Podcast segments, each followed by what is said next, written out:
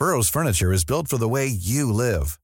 From ensuring easy assembly and disassembly to honoring highly requested new colors for their award-winning seating, they always have their customers in mind. Their modular seating is made out of durable materials to last and grow with you.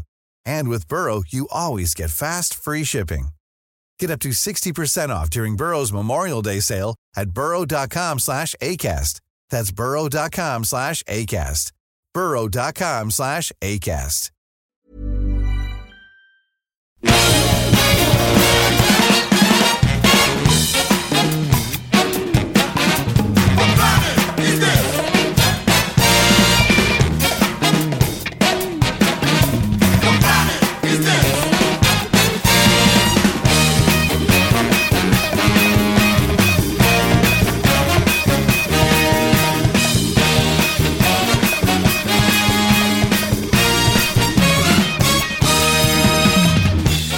Et bonsoir. Il fait chaud. On transpire. il, y a, un programme absolument euh, hot ce soir euh, dans Capture Mag Hebdo. Euh, Capture Mag que vous écoutez en ce, beau mois de juin, ce mois caniculesque. Et, à côté de moi, j'ai des formidables journalistes qui ont bravé la chaleur et, les vagues. les vagues calorifiques, euh, les 36-37 degrés dans le studio B pour être avec vous ce soir. Il y a Rafik. Bonsoir Rafik. Bonjour David. Euh, c'est Pas, le- pas le- trop près du micro Rafik. Moi, moi, moi ça, ça va. hein. Je, je suis, euh, je suis le seul, euh, le seul bougnou à la table. Je me sens, je me sens chez moi. Ah bah dis donc, Ça sent les poivrons. je sais pas comment tu fais. En face, il y a, il y a Stéphane qui se décompose ou ça va? Ça va, David. Ça va continuons, ça va. Continuons. Et puis, oh, finalement, ça va pas te changer beaucoup euh, du sud, euh, Arnaud Bordas. Tu parles, tu parles. Mon, mon- mon petit air marin, il me manque là. 10 degrés de différence à Nice. Ah, Finalement, alors, Nice, c'est beau. Ah, vous me la recopierez avec votre ville de merde. Ok, bon bah on est content de t'avoir aussi. Euh, donc ce soir, bonsoir. Ce soir, on va parler de Nothing Wood de Sonia Kronlund. Comment ça se dit Kronlund ouais, c'est ça. On va parler de l'Empereur du Nord de Robert Aldrich et on va parler de Impitoyable de Clint, de Clint, du Clint, du grand Clint. De Dieu, comme Il disait Michael Cimino. s'appelle ça. Impitoyable de toute façon. Tout à fait. C'est vrai d'ailleurs. Il y a qu'un seul film qui s'appelle Impitoyable? Euh, Unforgiven en tout cas. Ah. Non, quoi que c'est pas vrai, il y a un autre film qui Il s'appelle il Unforgiven. The Unforgiven de John Huston. Ouais. Ah, tu vois. Et euh, Très beau film, Le vent de la plaine. Ah oui, c'était bien ça. Avec Audrey Byrne et Burt Lancaster. Ça y est, on a déjà complètement dévié.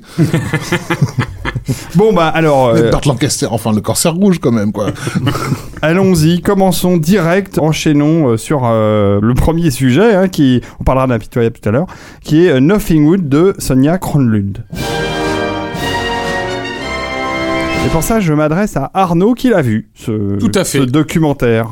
Tout à fait. Et je l'ai vu même dans un dans un contexte un peu spécial qui est qui était c'était assez c'était assez rigolo. Je l'ai vu au Festival de Cannes euh, puisqu'il était pré- présenté là-bas euh, cette année. Et puis c'est pas loin de chez toi maintenant pour le coup. Voilà, tout à fait. Et, euh, et ce qui est non, ce qui était marrant en fait de voir un tel film en, enfin par rapport au sujet qui, qui traite, c'était c'était marrant de le voir dans le contexte du Festival de Cannes. Je vais y revenir, mais d'abord je vais quand même présenter le film. Bah oui. Euh, donc c'est un documentaire euh, euh, qui est sorti en salle euh, le 15 juin, si je ne m'abuse. Il y a quelques est- jours. Ouais, ouais, il est toujours à l'affiche, hein, euh, je pense.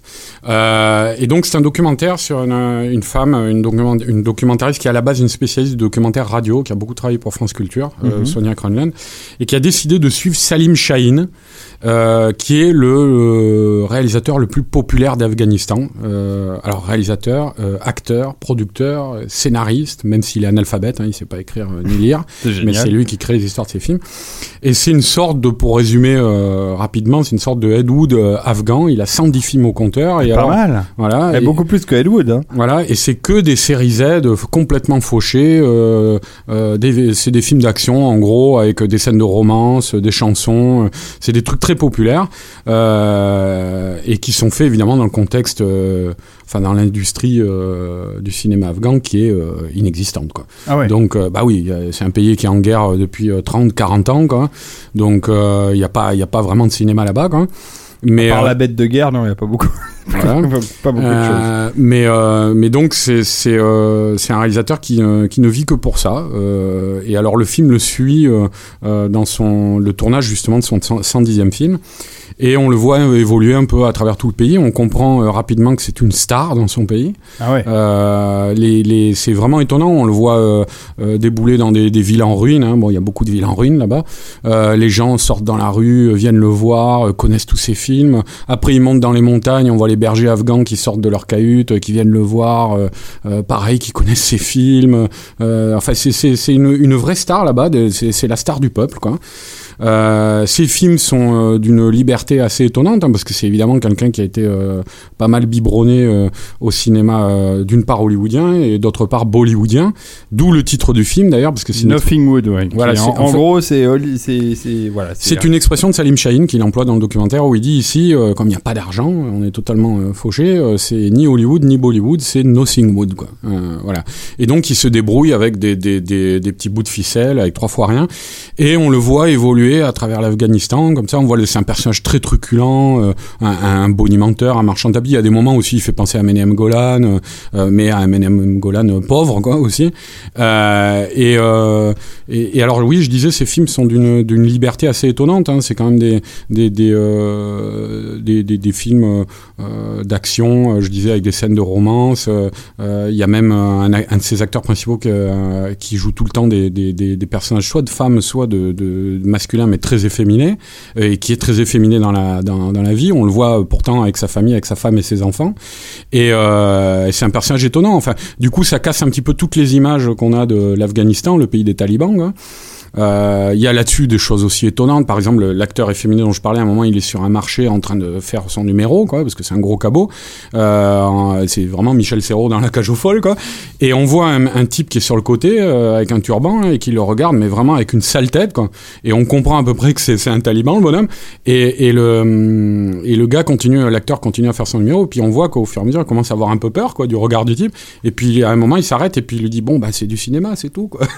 Et, et puis y a même une séquence qui est un des clous du film euh, où elle la réalisatrice a réussi à interviewer un, un taliban euh, à visage couvert qui, qui, qui témoigne donc euh, caché pour euh, déclarer sa flamme au cinéma de, de, euh, de Salim Shaheen. Quoi. Et, qui est- qui encore une fois étonnant parce que c'est déjà de toute façon les talibans condamnent le cinéma, ils sont contre. Bah oui. Et puis en plus, le contenu qu'il y a dedans, il y a des, des, des, des scènes assez légères au niveau des mœurs, euh, il y a des, scènes d'action, euh, des trucs comme ça.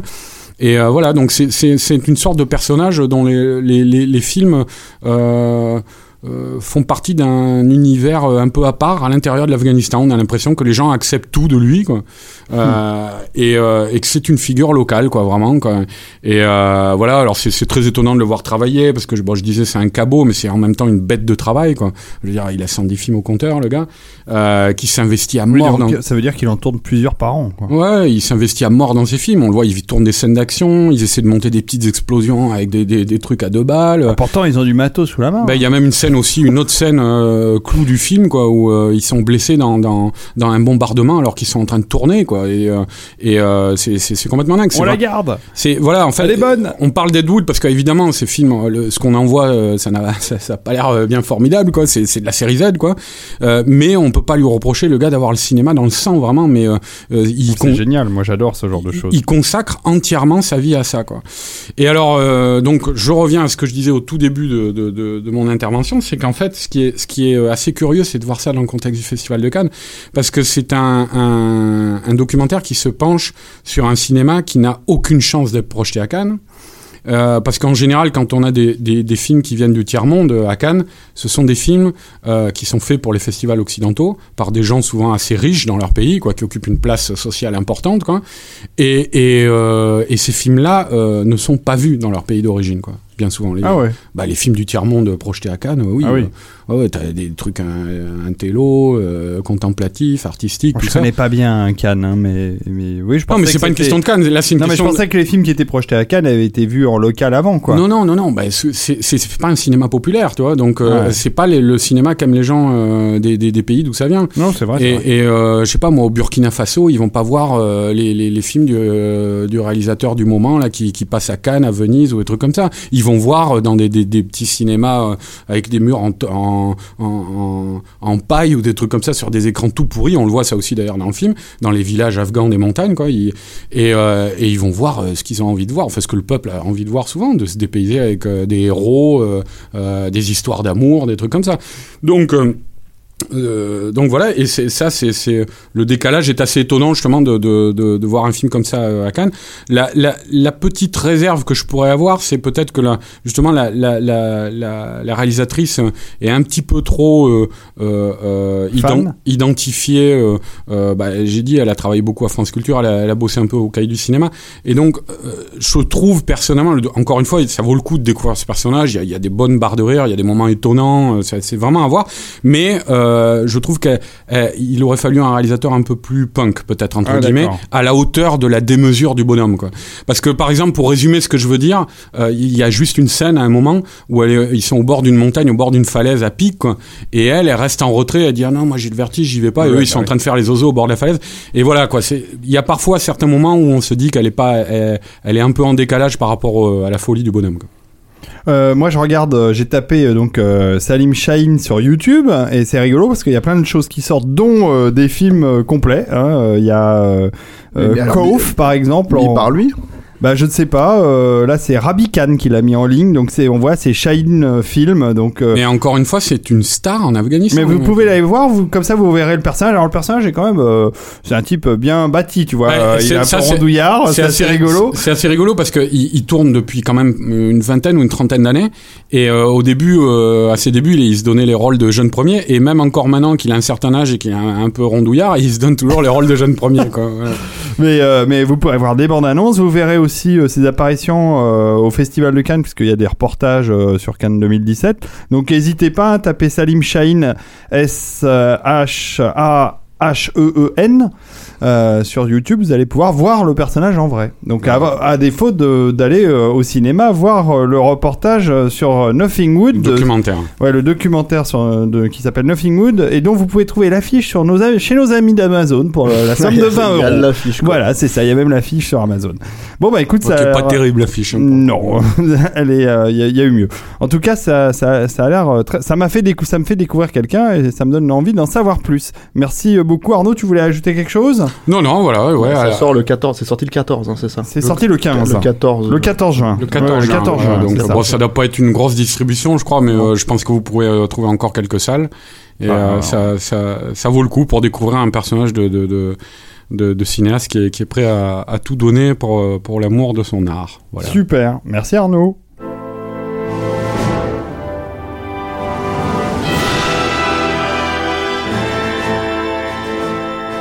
Je me tourne vers Rafik. Oui, ma belle.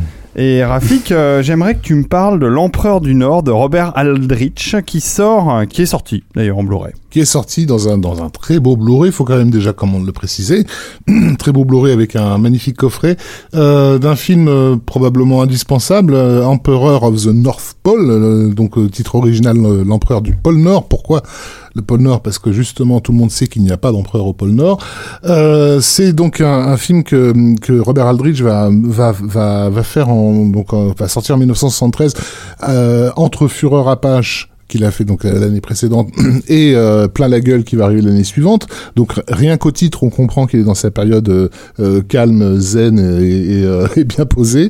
Euh, c'est vraiment le, le versant euh, le, le plus incorrect de, de du Robert Aldrich euh, qu'on qu'on connaît surtout par les par les douze salopards, qui était déjà un film un petit peu euh, un petit peu un petit peu énervé.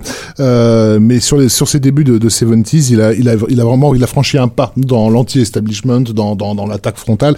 Et donc l'empereur du Nord qui est, basé, qui est un, basé sur un script de Christopher Knopf, euh, raconte euh, la lutte à mort entre dans les années 30. dans- Lui-même inspiré d'un oui. livre de Jack London. ça, j'a- j'allais y venir. Effectivement, c'est en fait euh, inspiré d'une nouvelle de, de, de, de Jack London, d'un livre de Jack London qui était une, auto- une autobiographie, qui est les, les vagabonds euh, du rail. C'est Euh, un chapitre en fait. Voilà, de- dans lequel London racontait ben, la- la- une période où en fait il a rejoint ces hobos, ces, ces, ces vagabonds qui parcouraient euh, l'Amérique en, en, longtemps dans des trains dont il n'avait pas le, le billet euh, et qui euh, s'arrêtaient dans, dans des villes, faisaient deux trois petits boulots euh, à la noix et repartaient ailleurs, qui n'avaient pas d'attache, qui étaient c'est pas des SDF, hein, les, hobos, c'était des gens qui travaillaient, mais qui ne voulaient s'implanter s'implanter nulle part et qui ne rendaient de compte à, personne. Et dans ce bouquin. Jack London parlait du légendaire A Number One, euh, qui était donc un, un, un hobo qui ne s'était jamais fait prendre, euh, qui, qui, qui avait créé comme ça une, une, une, vraie légende dans, dans, ce, dans ce petit milieu où tout se sait et tout se dit. Et donc le, le, le script est, basé là-dessus, puisqu'il imagine euh, la, la, lutte à mort entre ce, ce personnage de A Number One et un, un, surveillant de train qui s'appelle Chuck, qui est interprété par Ernest Borgnine, euh, euh, qui, qui est réputé, lui, pour ne... Pour s'assurer que qu'aucun hobo ne sorte vivant euh, d'un voyage. C'est-à-dire que le film débute par euh, par un hobo qui est en train de manger un sandwich dans un train et qui se fait défoncer la tête alors je sais plus si c'est avec un maillet ou euh, ou quelque chose dans le genre. Oui, parce euh, qu'il a des maillets dans voilà, sa ceinture. Par le personnage de, de Borgnine. Euh, dans la lutte qui s'ensuit, euh, le hobo finit par perdre, perdre pied et se retrouve littéralement coupé en deux euh, sous sous, sous, sous, sous, le, sous le train. Ça, ça pose le personnage de, de Shaq. Sur une petite chanson bucolique. Tout à fait. bon, la musique est de Frank De Vol. Évidemment, comme souvent chez Aldrich. Ouais. Une magnifique petite chanson. Man and the Train. Oh, tu chantes bien. C'est magnifique, Arnaud. Et donc, euh, A Number One, interprété par qui d'autre que Lee Marvin, euh, donc ce, ce hobo euh, légendaire, euh, décide de prendre sous son aile lui un, un, un jeune un peu paumé qui vient en, en, qui vient de rentrer dans ce milieu, qui, qui, qui suit un peu ses, ses, ses, qui découvre un peu ce milieu, euh, interprété par par Kiss Karadine, euh, un jeune assez assez ambivalent, hein, qui est pas vraiment un personnage tout à fait tout à fait positif et innocent, et, et va le protéger en fait de de de de, de, de qui a qui a qui a, qui a, juré la mort, mort de ces, de ces deux gars. Ce qui va mener évidemment inévitablement à, une confrontation absolument épique. Le film est entre autres connu pour la baston démentielle euh, qui le conclut entre, entre Borgnine et Lee Marvin qui se charclent la gueule à coups de, à de chaînes, de haches, de tout ce qu'ils peuvent trouver dans une violence euh, sans nom, dans un, sur un train en mouvement. Euh, alors ça c'était le, le, le, grand euh, le, le, grand flip puisque euh, Borgnine en fait avait à peine pris le temps de, de lire le, le script lorsqu'il avait il a en gros il avait accepté les yeux fermés parce que c'était Aldrich euh, qu'il avait qu'il avait déjà dirigé euh, sur, sur les douze salopards. Et, euh, et il racontait que qu'il venait de terminer l'aventure du Poséidon genre le, le, vendredi soir. Qui est vachement bien voilà, et, et, il a juste passé le week-end en famille avant de, de, retourner lundi sur le qui est vachement bien. Ah moi moi j'adore. Non mais c'est vrai c'est le cri du cœur moi, ça aurait je... pu être un Roland Emmerich, il hein, faut le dire. Hein. Bah, ça, il était trop jeune, mais oui, sinon, oui. Et, et, il arrive, il arrive sur le plateau euh, lundi matin, et c'est là qu'il découvre qu'il va passer l'essentiel de du, du, du, tournage. À tuer des gens. À, à, tuer des gens sur un train en mouvement. C'est bien. Et il avait un flip, euh, un flip incroyable de, de, de, des hauteurs, quoi, de la, la, la, peur de tomber, parce que en ce temps-là, béni, les assurances ne faisaient pas la loi à Hollywood, et on pouvait laisser des comédiens se balader sur des sur des toits de train en, en, en mouvement. Donc, euh, le, bon, évidemment, c'est un euh, Aldrich dit que c'est un film d'une efficacité redoutable quant à, quant à sa mise en scène extrêmement carrée, euh, une vision de l'homme, euh, euh, alors je dirais pas de la virilité, mais de, de, de une vision de l'indépendance euh, absolue, enfin une, un rejet des, des, des institutions comme, enfin ça, ça, on n'est pas loin de l'esprit du western dans un, dans, dans, dans un sens, même si l'époque des années 30 est très bien marquée. La façon avec laquelle toute la culture des hobos nous est, nous est amenée non pas par du discours, mais simplement par des petits gestes, des petits détails on les voit, on voit euh, quels sont leurs trucs pour ouvrir une porte, pour pour monter dans un train, pour euh, euh, perdre les surveillants, etc. Donc tout, ça est, très bien fait.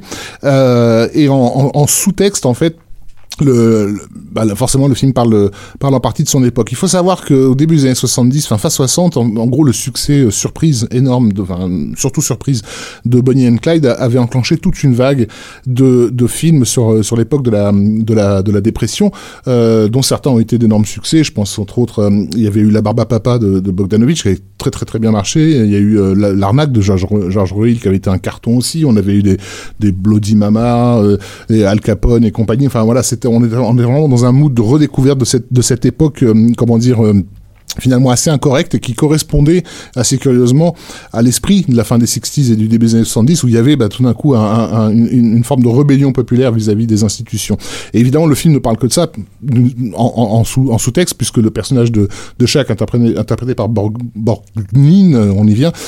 Borgnine. Hein, Borgnine, hein, c'est ça c'est euh, l'État, c'est le monde ancien, le monde qui détient le pouvoir, qui voilà et et et, et d'une certaine façon, Lee Marvin en protégeant ce, ce, jeune ce jeune homme qui est Kit Carradine, on, peut, on pourrait presque imaginer que Kit Carradine c'est c'est euh, c'est un, un wannabe hippie qui aurait échappé à la conscription et qui serait euh, soit, soit, pas parti au Vietnam, soit qu'il en reviendrait quoi. Mais il y avait il y a y a l'idée que que N number one est en train d'essayer de préparer la jeunesse à d'autres à de nouvelles valeurs qui sont des valeurs de de de de, de, quête de liberté, de de se retrouver soi-même par rapport à, à, cette à cette oppression d'État qui, est représentée par le personnage de chaque et qui ne fait pas dans qui ne fait pas dans le détail. Non, pas vraiment. Non. Voilà. Donc le truc après c'est que c'est ce qu'on ce qu'on voit sur la fin du film aussi c'est que euh, il ne fait pas à n'importe quel prix Marvin quoi. C'est-à-dire euh, ce qui ce qu'il apprend in fine, on va pas dire ce qui se passe à la fin, mais ce qu'il apprend in fine au personnage de de, de Kate Caroline, c'est qu'on peut pas faire ça si on si on si on conserve pas une certaine éthique quoi. Mm. Et euh, et ça c'est c'est c'est un truc euh, justement bon alors on peut pas trop parler de la fin mais ils se sont affrontés un petit peu Aldrich et Marvin sur la fin du film, quoi. Euh, parce que l'un voulait terminer d'une manière et l'autre de l'autre. Et finalement, apparemment, Aldrich s'est plié à ce que voulait faire Marvin. Mais il euh, y, a, y, a, y, a, ça à la fin, quoi. C'est que le, celui qui, qui, qui combat l'autorité la, pendant, pendant tout le film, quoi, euh, professe bien à ceux qui vont venir derrière que vous pourrez pas faire ça si vous vous comportez comme eux, mm. comme des enculés, quoi. Mm. Mm. Donc voilà, un, un, film très, très énervé, beau tout simplement visuellement déjà enfin faut le dire c'est c'est tourné dans alors je sais plus dans quelle région mais mais les trains euh, tracent à travers des, dans l'Oregon je crois. voilà des, des, des, forêts assez assez magnifiques. Euh, et puis ben c'est c'est c'est les 70s donc euh, quand on, quand on se tape on se fait mal. Et ça, ça, ça fait toujours du bien. ce qui est, ce qui est intéressant aussi en fait parce que la, la, on va dire qu'en gros le film euh, un peu après le début, 10-15 minutes après le début, il démarre, euh, il démarre vraiment là, c'est-à-dire euh, c'est, il se fixe un défi, quoi. C'est A number one, il, Lee Marvin, il doit relier une ville à l'autre sur le, le train pour défier Chuck, là, le chef de train joué par Borgnine. Et, euh, et, donc ça a un peu des allures de récit picaresque aussi. Et, euh, et ça c'est étonnant parce que le film est quand même justement assez euh, rentre dedans, assez euh, énergique. Mais euh, à certains moments on descend du train et on s'autorise des plages. Il y a la scène avec les baptistes là dans la rivière. Bon c'est toujours lié à l'intrigue, hein, c'est mmh, pas non mmh. plus complètement détaché. mais il y a des moments comme ça justement où du coup au bout de deux heures on a un portrait, je trouve assez complet de cet univers-là à cette époque-là. C'est. Mais c'est vrai que le mot, le mot, bah, le mot, je pense qu'il qui surplombe le film et qui d'ailleurs va surplomber aussi le suivant, hein, qui est plein de la gueule, c'est vraiment le, la, la, notion de répression. Euh, plein la gueule, je resitue, c'est ce film qui se passe en prison où des, mhm. où des prisonniers décident de, de, monter une équipe de football, quoi, et, contre, euh, contre, les, contre les, gardes. Donc euh, voilà, Aldrich est un personnage fascinant parce que c'est quelqu'un qui a, qui a, tourné le dos à une fortune familiale pour aller euh, pour aller euh, faire le tapin avec les avec les saltimbanques, les, saltimbanques d'Hollywood, quoi. donc c'est un type qui a qui a fait une un, famille de banquiers. Voilà, ouais, ouais, une, une, grosse grosse famille de banquiers.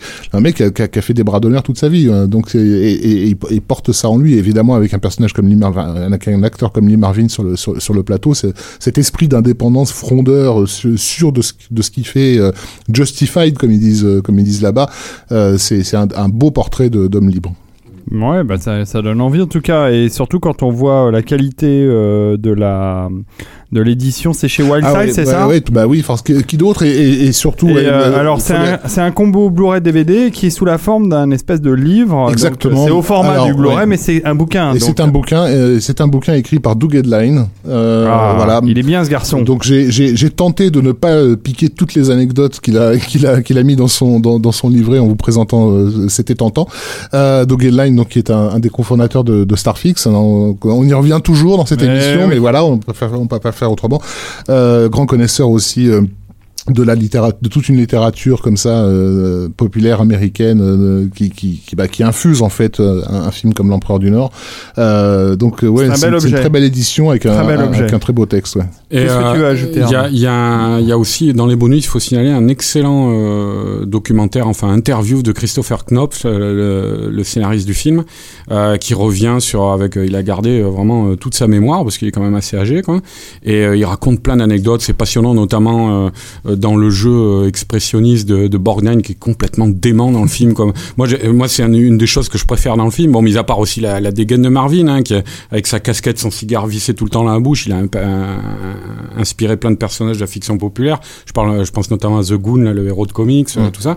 Mais euh, Borgnine était totalement déchaîné et Knopf, par exemple, raconte que c'était Aldrich qui le poussait à faire ça parce que c'est typique du Aldrich euh, au niveau de la direction d'acteur.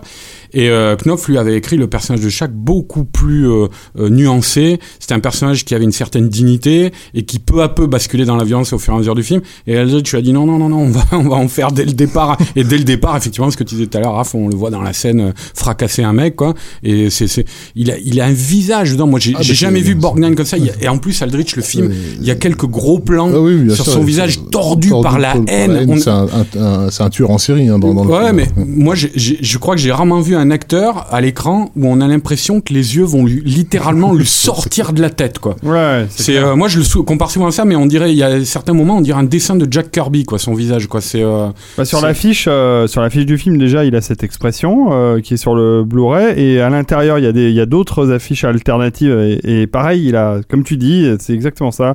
Il a cette espèce de sourire dément et mmh. il a une expression qu'on n'a pas l'habitude de le voir comme ça dans Supercopter. Ça, je peux vous le dire, qui était quand même très différent. Hein. La référence pour Warning, c'est Supercopter. Ok. Bah, non, mais voilà, et puis, et puis ça, ça crée un beau. Marc, ça, ça, aurait pu être Red de. Oui, c'est beau Soulis. Et qui est, qui ah, il avait plus de 95 ans, je crois, quand il a tourné euh, Red. C'est impressionnant. on arrête de parler de merde là ou... Non, mais bon, ce que je veux dire, bah, le personnage quand même, il avait encore toute sa tête à 95 ans. Non, mais voilà, mais euh, tout ça pour dire, c'est vrai que ça, ça, crée en plus, moi je trouve Aldrich, il avait raison euh, comparé à ce que disait le scénariste, parce que ça crée un beau contrepoint entre justement Lee Marvin, qui est un personnage assez taiseux dans le film, avant en tout cas l'explosion de, de, de, de, violence finale, et ça, ça, ça, ça, crée un beau mélange justement les, les, les deux personnages. Et puis oui, c'est dans la démarche d'Aldrich euh, euh, qui avait cette manière euh, de, de, de montrer ses personnages en les balançant littéralement à la gueule de, de, ses spectateurs. Quoi. C'est, c'est, c'était, c'est ça qui est jouissif dans ces films aussi. Entre 22 et 25 euros chez les... ça, le, ça dépend des revendeurs quoi donc recommandé par la maison recommandé par la maison Capture Mag merci beaucoup nous allons terminer cet hebdo par un petit film encore, un petit truc euh, très sympathique. Et euh, Arnaud, tu nous en parles euh, de Impitoyable version 4K parce que là c'est carrément une restauration de ce film de Clint Eastwood. Voilà, tout à fait. Alors c'est sorti au cinéma aussi là tout récemment le 21 juin pour la fête de la musique. Voilà et puis il ressort aussi dans un Blu-ray 4K. Je ne sais pas s'il va ressortir par contre un Blu-ray euh, normal. Ah bah sinon, généralement quand tu achètes le, voilà, hein. quand achètes le Blu-ray 4K, tu as euh, le 4K et le standard avec. Donc oui, alors ils ont ils ont fait cette restauration à l'occasion des 25 ans euh, du film, puisque déjà Impitoyable a déjà 25 ans. Pour l'occasion, moi j'ai assisté à la projection à Cannes justement. Thierry Frémaux avait fait venir Clint Eastwood, rien de moins on a euh, vu des photos, ça avait l'air très émouvant. Ah, ouais, enfin émouvant, euh, oui évidemment, mais mais après euh, à la clean quoi, c'est-à-dire très cool. il est venu sur scène présenter le film. Et alors Frémo disait bon exceptionnellement parce qu'à l'habitude il reste pas revoir ses films, il va rester la moitié du film. Et il est resté jusqu'à la fin quoi. Donc mmh. c'était assez étonnant. Je pense qu'il était content de revoir le film dans cette copie là. Et puis il a eu une très longue standing ovation à la fin quoi. Et, euh, et, puis alors bah ça c'est une toute petite anecdote comme ça quoi, personnelle, mais en quittant la salle, je suis passé devant deux gamines de 20 ans euh, et qui étaient mais euh, dans une scène d'hystérie quoi, euh, de fans quoi. Elles avaient à peine 20 ans hein. et euh, elles étaient en train de se dire il m'a dit bonjour, il m'a dit bonjour et tout. Et c'est là que je me dis les gamines elles étaient même pas nées quand le film est sorti quoi. Et euh, le gars il a il a 84 ans quoi, 85 ans et il leur fait ça quoi. C'est voilà bon c'est là où on voit le, le pouvoir des légendes quoi. Euh, voilà, alors le, la, le film, bah, il a pas bougé, mais vraiment euh, d'un iota. Quoi. C'est, bah, Déjà, c'est un western, alors déjà, t'es, es, cadré dans un environnement qui. Oui, oui, bah, bah, il y a des westerns qui sont irregardables maintenant, toi, et certains même dix ans après leur sortie, quoi, tu vois. Là, c'est, c'est, c'est un film qui, euh, qui ne bougera jamais, je pense, quoi. C'est, c'est voilà, en fait, c'est, c'est une, il se tape une gueule de classique euh, total, quoi. Bah, pour la plupart des gens, c'est le dernier grand western. Hein. Voilà, oui, effectivement. Je suis assez d'accord avec ça. Hein. Bon, même s'il y a quand même Mort ou Vif. Non, mais il y a d'autres films, il y a d'autres films, on peut apprécier d'autres films, mais ce que je veux dire, c'est que bah, déjà, tu fais pas les yeux en l'air comme ça quand on parle de Sam Raimi et qu'on parle de Morovis. Ah bah, S'il te plaît, j'aime David Ogia, euh, ok. Est-ce que nous, on dit du mal de Roland Emmerich? Bah, euh, Bon, oui, alors, oui, donc- oui, justement. Et de Ron donc Howard aussi. Et, le, et euh, le truc, c'est que non, c'est- aussi, à mon avis, une des raisons du, du remastering du film, c'est que. Enfin, moi, ce qui, me- ce qui, j'ai pas vu cette version dont, dont, dont Arnaud va nous parler euh, En si- détail. S'il y a des distinctions, mais le truc, c'est que pas dans le montage évidemment, mais dans l'image. Mais le truc, c'est que le dernier grand euh, film qu'ils ont remasterisé comme ça, où ils ont vraiment fait euh, toute une publicité, ce qui est passé à Cannes aussi, etc., etc., c'était euh, La prisonnière du désert. bah oui. Et il y a 10 ans de ça, et, et, et à mon avis, ils ont claqué à peu près le même, le- la même somme pour retaper le film, quoi. Et voilà, donc et je trouve ça étonnant pour un genre qui n'existe plus vraiment, hein, le western, que ce soit ce qui est considéré comme. comme Enfin, c'est bien, hein, mais que ce soit considéré comme le- la pérennité du cinéma absolu. Enfin, c'est bien qu'on continue à penser ça. C'est aussi un, un film qui a été un, un basculement euh, dans, dans dans la réception quand même de de Eastwood même s'il y avait eu Ouais, des, des avant-goûts Ouais. euh, il y avait eu Bird qui avait été présenté à Cannes euh, avant ça il y Bien avait eu sûr, Chasseur ouais, blanc cœur ouais. noir mais mais quand on vient à l'époque d'un truc comme Le Maître de guerre par exemple qui est, qui est quoi il y a 4 ans de différence 5 ans de Non, différence il y a à peine. 7 ans, 7 ans.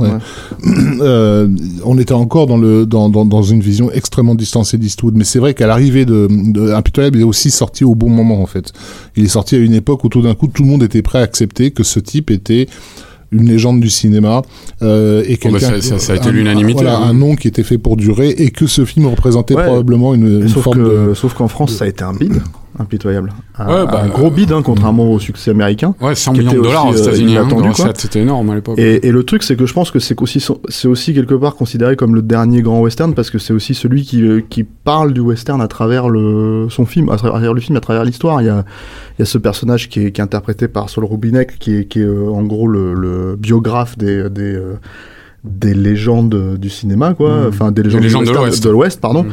Et, et qui, en gros, euh, fait office de d'être euh, bah, celui qui euh, qui donne le, en- entre guillemets le, le- la connexion entre les gens qui faisaient du western et, et ceux qui vivaient le western, et c'est-à-dire l'idée même que bah, on puisse mentir et imprimer à la légende, alors que le film te parle en fait en gros de la façon dont ça se Ah, mais passait. voilà, C'est- tout le sujet d'imprimer la légende. Après, c'est vrai que de toute Mais façon. le film est légendaire, ça c'est pas le problème. Non, non, mais le, que- le western, euh, de toute façon, à partir de, au moins de John Ford, je pense, il a commencé déjà à réfléchir sur, les Bien mythes, sûr, euh, mais les la mettait en déconstruction, scène. la déconstruction est telle euh, dans le film, c'est intégré dans dans l'intrigue, hein, que voilà, je pense que c'est euh, c'est euh, c'est pas aussi étonnant en fait que le film en 92, où on était dans une époque où ça, on commençait à accepter le postmodernisme au cinéma, etc., etc. Ça joue ça, même si Clint Eastwood, on peut pas l'accuser de faire ça dans l'absolu. Pour les États-Unis, il y a eu aussi un, un, un effet sociologique. euh, alors, c'était pas euh, dans l'intention d'Eastwood, puisqu'il il pouvait pas savoir ce qui allait se passer. Hein, mais euh, le film est sorti, euh, je crois, en août euh, aux États-Unis. Euh, euh, mais au mois de mai euh, 92, il y avait eu les émeutes de Los Angeles, hein, l'affaire euh, Rodney King, euh, et il y a un écho euh, de, de, de ça dans, dans, dans le rapport euh, au personnage de Morgan Freeman dans dans, dans, dans le film, sur lequel apparemment, enfin, les médias américains ont réagi en fait par rapport à par rapport à ça.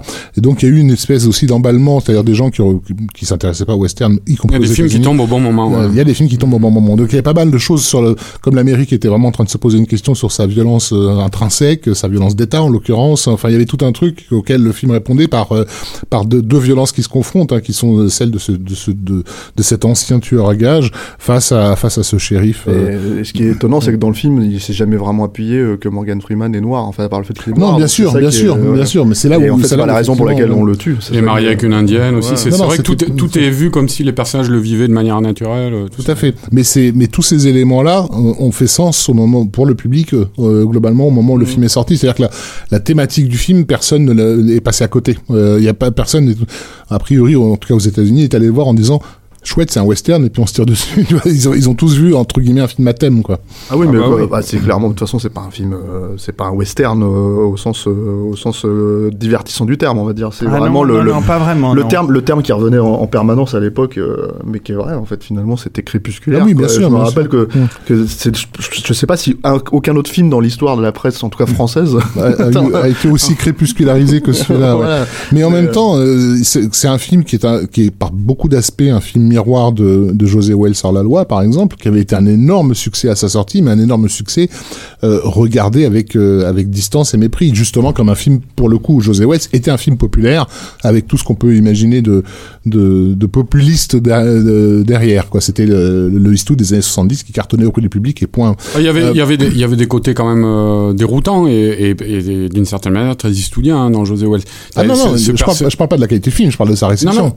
Je parle de la façon avec laquelle il était vu. Euh, je parle de ce qu'il racontait en fait. Quoi, toi mais euh, ce personnage de, de, de, de sudiste revanchard euh, qui devient ami avec un chef indien, euh, des trucs comme ça, c'était, c'était, euh, il y avait un côté peut-être années 70, moi je pense, qui, qui transparaît dans José Wells, c'est-à-dire le côté un peu liberté de ton, tu vois tout ça. Mais on a, on a pas mal de scènes qui se répondent en fait dans les, dans, dans, dans les deux films. Je sais plus qui m'avait fait remarquer ça à, à l'époque, notamment la scène de l'entraînement avec les boîtes de conserve, mm. et, qui se répondent dans, dans, dans, dans le même sens, c'est-à-dire que José Wells c'est un mec qui n'est pas un tueur et qui doit apprendre à le devenir et qui devient de plus en plus bon dans ce qu'il fait d'une certaine façon là où euh, là où là où là où Eastwood foire foire ses, ses, ses, tirs on n'arrive pas à monter sur son cheval un ancien tueur et qu'il est un tueur qui refuse et qui en plus refuse qui a du mal avec son passé ouais. Et, je, ouais et puis je pense que ce passé la manière dont il est évoqué hein, parce qu'on ne le montre pas à l'écran mais c'est c'est quand même un des personnages les plus euh, noirs de d'Eastwood à la base quoi. Ah, il te montre pas il te, il te montre ce que ça redevient à la fin voilà ce que ça redevient à la fin.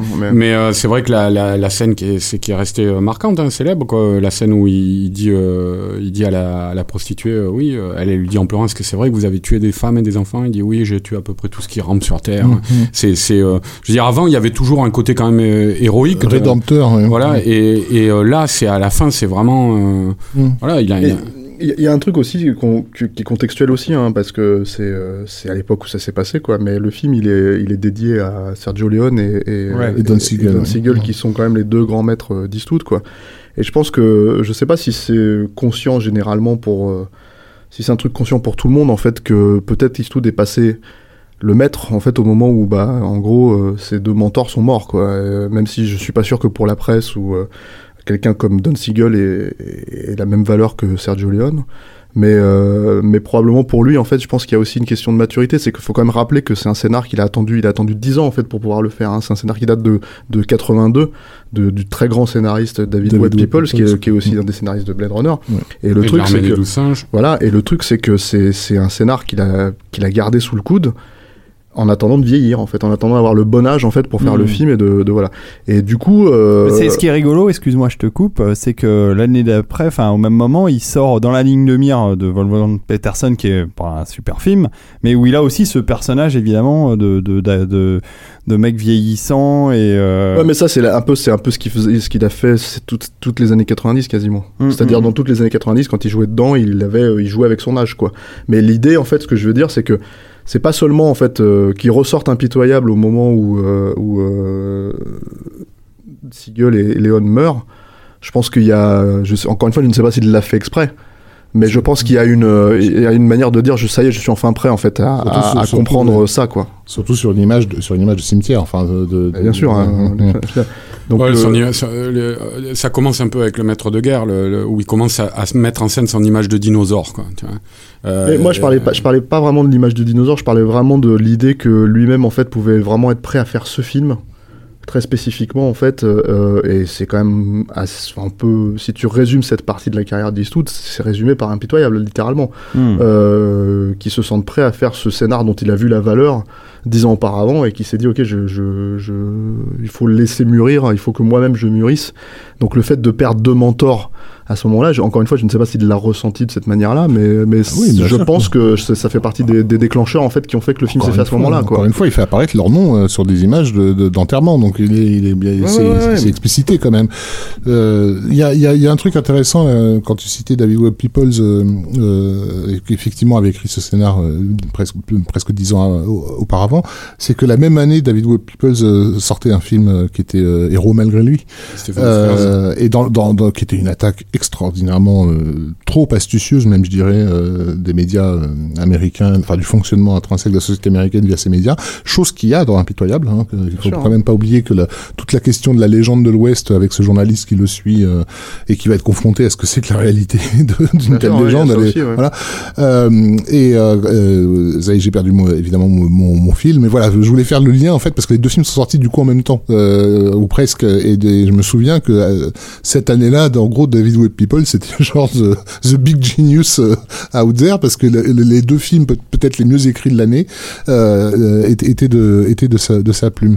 Et ça, le succès donc c'est dingue de, aux États-Unis d'impitoyable qui suivait le succès complètement dingue de Danse avec les loups a donné cette idée absolument absconce à la Warner de se dire et si on prend le mec d'impitoyable et le mec de Danse avec les loups et qu'on on les met dans un même film on va faire le carton des cartons et ça a donné un des plus gros échecs de la carrière de- de- d'Eastwood qui est un film magnifique et un monde parfait qui arrivera euh, l'année Mmh, suivante l'année un an après. un an et demi après. Et Je c'était vois. effectivement, euh, je, je me demande parfois si je préfère pas un monde parfait, même un impitoyable. Parce que bon, c'est difficile à dire. Encore une fois, dans tous les sous, de toute façon, c'est difficile à dire sur les D'ailleurs, un- Eastwood, mais c'est vraiment un film magnifique, effectivement. Ouais, c'est un et film- mal, euh, C'est un film Mal magnifique, aimé, quoi. mais, euh, mais voilà, c'est un film mal aimé, donc forcément on le regarde avec... Mm. Parce qu'impitoyable, c'est le truc, enfin, moi je, je connais pas de, je connais pas de personne dans ma vie qui m'ait dit impitoyable, j'aime pas c'est impitoyable. quoi. naze. Ouais. non, mais c'est... Impitoyable, c'est naze. Je veux dire, à l'époque, c'est euh, succès public faramineux aux États-Unis, Mm. euh, les- la- la- l'avalanche d'Oscar aussi, hein, c'est ça aussi Eh qui oui. lui a donné une légitimité à Bien Eastwood. sûr, il a été sévèrement euh, récompensé. Bah, meilleur réalisateur, meilleur film notamment. Et, euh, et voilà, c'était c'était le c'était le film. Et que meilleur tout le second monde- rôle pour Jen Hackman, faut le signaler parce qu'il est vraiment extraordinaire dans ce film. Ouais, ouais. Ouais, ils sont tous euh, dingues. Richard Harris c'est complètement ouf Mhm. aussi. Enfin voilà, Sol Robinet, qui est génial. hein. Il, a, il un rôle particulièrement ingrat, quoi. Mais euh, c'est aussi un truc qui a été euh, vraiment pensé pour les comédiens. Enfin, Eastwood, c'est, c'est pour moi en tout cas, ça reste essentiellement d'abord un directeur d'acteur, quoi, euh, Mhm. qui après applique les, les recettes de ses aînés euh, le Seagal et Seagal, Eastwood, notamment. mais c'est d'abord un, un, un, un directeur d'acteur. Bon bon, euh, ben tu veux tu veux Bah, on dit quand même euh, un mot sur la copie, quoi, parce que Bah c'est oui, pour, pour la euh, ressortie. Bah c'est ça. Voilà, donc euh, non, c'est la, la copie est magnifique. Hein, vous allez voir ceux qui peuvent la découvrir, euh, même ne serait-ce qu'en vidéo. Euh, moi, je sais que j'a- j'a- j'avais le Blu-ray. euh, je me, je me, je m'étais refait le film il y, a, il y a, je crois, à peu près un an, même pas quoi. Et, euh, et on voit quand même les différences. Alors moi j'avais le HD DVD, c'est ce que je te disais parce que la copie était plus belle sur le HD DVD Ah ouais que sur le Blu-ray, ouais. Ouais ouais. Bah, moi, je, je, me rappelle. Mais, mais je vais racheter le Blu-ray 4K, enfin le le, le 4K. Je Sur me tes conseils. Je me rappelle notamment que le, le, le plan d'ouverture dans le Blu-ray est assez dégueulasse, quoi. hein, Ouais, euh, ouais, alors que un des premiers Blu-ray. hein. Bah, ça m'a frappé parce que là, quand bon, euh, c'était aussi sur grand écran, tu vois, quoi, mais le premier plan, il est nickel, quoi. tu vois, donc, euh, et puis euh, euh, la fin aussi euh, dans le saloon quand il vient. Euh, Bon, on va peut-être pas spoiler, quoi, mais quand Eastwood revient, quoi, Ouais, enfin, euh, si, les, si les auditeurs de Captain Mark n'ont pas vu euh, Impitoyable, c'est une honte. Euh, donc ouais, non, quand il revient affronter C'est Jenny- pas une honte, mais ils arrêtent tout de suite le podcast et ils vont se jeter sur le film. Voilà, quand, quand, quand il revient affronter Jenny Hackman dans le, dans le, dans le saloon à la fin, quoi. Euh, alors moi j'avais vu le film en salle en 92 et j'ai, et j'ai retrouvé vraiment, euh, alors je le revoyais en salle évidemment, ça facilite la chose, mais j'ai vraiment retrouvé le, les, les- mes impressions euh, de l'époque de la vision en salle, euh, la, la moiteur, enfin on sent les, les, on sent notamment les, les manteaux qui dégoulinent de la flotte, des gens qui viennent de rentrer de, de dehors ou dehors il pleut à verse et tout, euh, on, les, les petites lumières, euh, le, le- c'est limite si on sent l'odeur du bois mouillé quoi, elle, est, elle est vachement euh, très détaillé, quoi. Ouais, ouais, c'est, elle est, bah, c'est un film qui, de toute façon, dans son production design, et, et, euh, notamment, et, et, et, et, a été très documenté sur. C'est un, un film qu'on a loué aussi pour ça. Hein, c'est une vision historique de l'Ouest qui était, qui est sans doute et qui est encore aujourd'hui sans doute la, la version la plus proche de, de ce qu'a été euh, euh, le Far West à cette époque. quoi. Donc, euh, donc voilà, ouais, non, ma- magnifique copie euh, pour, Bah, pour, elle est redécouvrir disponible, ce- hein, ce elle est film. disponible sur nos amis, euh, enfin chez nos amis d'Amazon par exemple à 30 euros. Voilà, C'est un 29,99. exemple.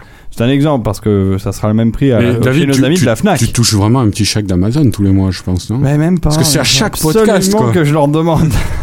Je leur envoie tout- toutes les, tout tout- oui, je leur les envoie le voilà, ouais. et puis je vais leur dire, écoutez, maintenant il serait temps de me donner des sous ou au moins euh, de m'offrir quelques Blu-ray ou DVD, dont celui d'impitoyable en 4K parce que pour le coup, euh, je ne l'ai pas. On va terminer euh, cet épisode euh, en réveillant Rafik Djoumi, C'est moi. euh, qui va nous parler de Stupor Mundi. Je suis stupe- stupéfait. Qu'est-ce donc que Stupor Mundi? Alors, comment on peut définir euh, ce qu'est Stupor Mundi? C'est un, c'est un essai, on va dire, un essai cinéma- cinématographique de Thomas Berthet et, et Paco Mtielman, euh, qui, euh, qui est donc un- une production euh, participative. euh, ce- Un voilà. crowdfunding. Un crowdfunding, si ouais, c'est ça. Si vous allez sur euh, Stupormundi, s t u p o r m u n d i.tv, c'est la page euh, des, des, des contribu- des contributeurs.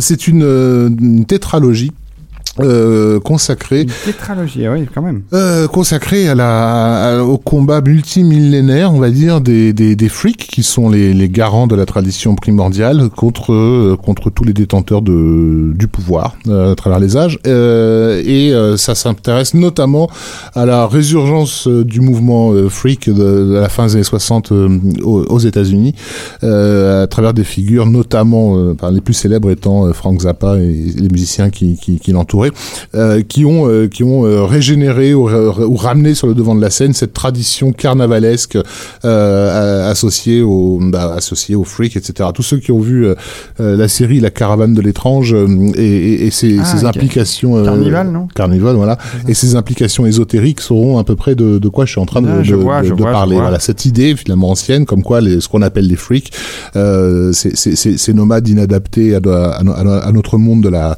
de la quantité euh, sont les dépositaires d'une tradition très très ancienne et, et qui, qui fait notre humanité. C'est euh, c'est un essai donc c'est un bon alors euh, je pourrais dire que c'est à, à la Chris Marker même ça ça n'est pas du Chris Marker bien sûr mais euh, mais c'est un ça, ça marche beaucoup sur des effets de de, de, de montage et et, et, et d'archives euh, d'archives très étonnantes le, le- pour donner un exemple le, le film débute sur euh, sur Georges Pompidou, Sur euh, Pompidou, ouais. voilà, euh, qui regarde fixement la caméra pendant peut-être trois minutes, je crois, montre en main. Alors, il se trouve qu'ils ont ils sont tombés sur cette, ce morceau miraculeux en pellicule en plus euh, d'un début d'interview où il n'a pas encore commencé à faire son, son allocution et ils sont certainement hors champ en train de faire les réglages. Mais mais le simple fait qu'ils te qu'ils te, qu'ils te mettent dans, dans, dans, le regard de, cet homme de pouvoir qui te fixe comme ça pendant pendant une, éternité jusqu'à ce que tu décryptes en fait tout ce qui peut se passer là-dedans, ça te met déjà dans un dans, un dans un malaise dans un malaise profond et, et, ça va beaucoup beaucoup jouer de ça.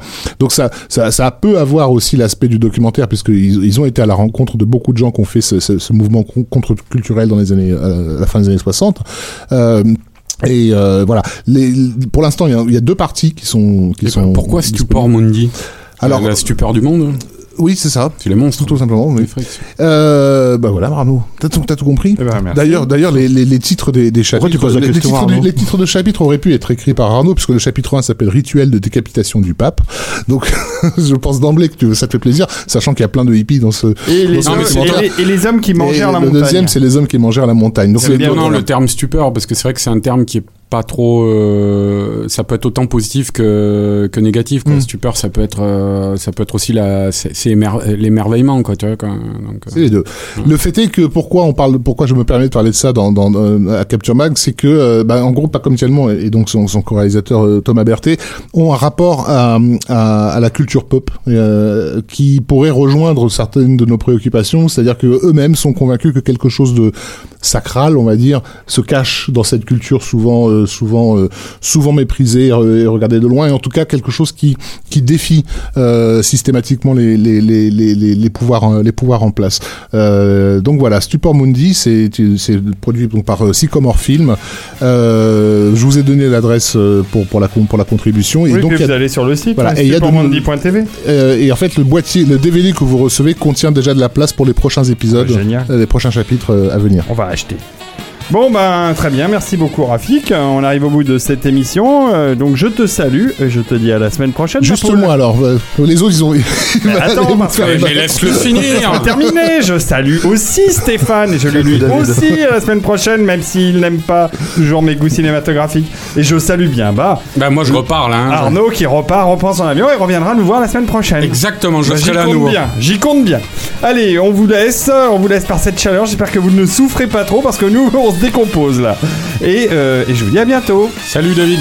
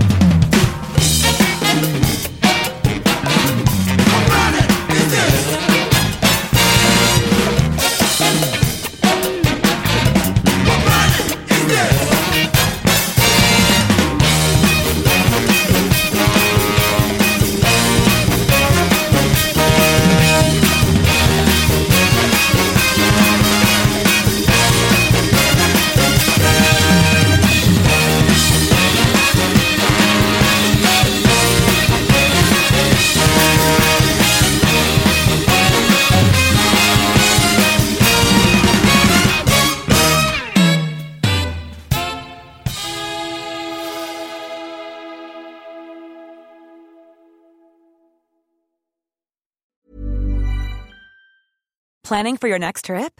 Elevate your travel style with Quince. Quince has all the jet setting essentials you'll want for your next getaway, like European linen, premium luggage options, buttery soft Italian leather bags, and so much more. And is all priced at 50 to 80% less than similar brands. Plus, Quince only works with factories that use safe and ethical manufacturing practices. Pack your bags with high-quality essentials you'll be wearing for vacations to come with Quince. Go to quince.com slash pack for free shipping and 365-day returns.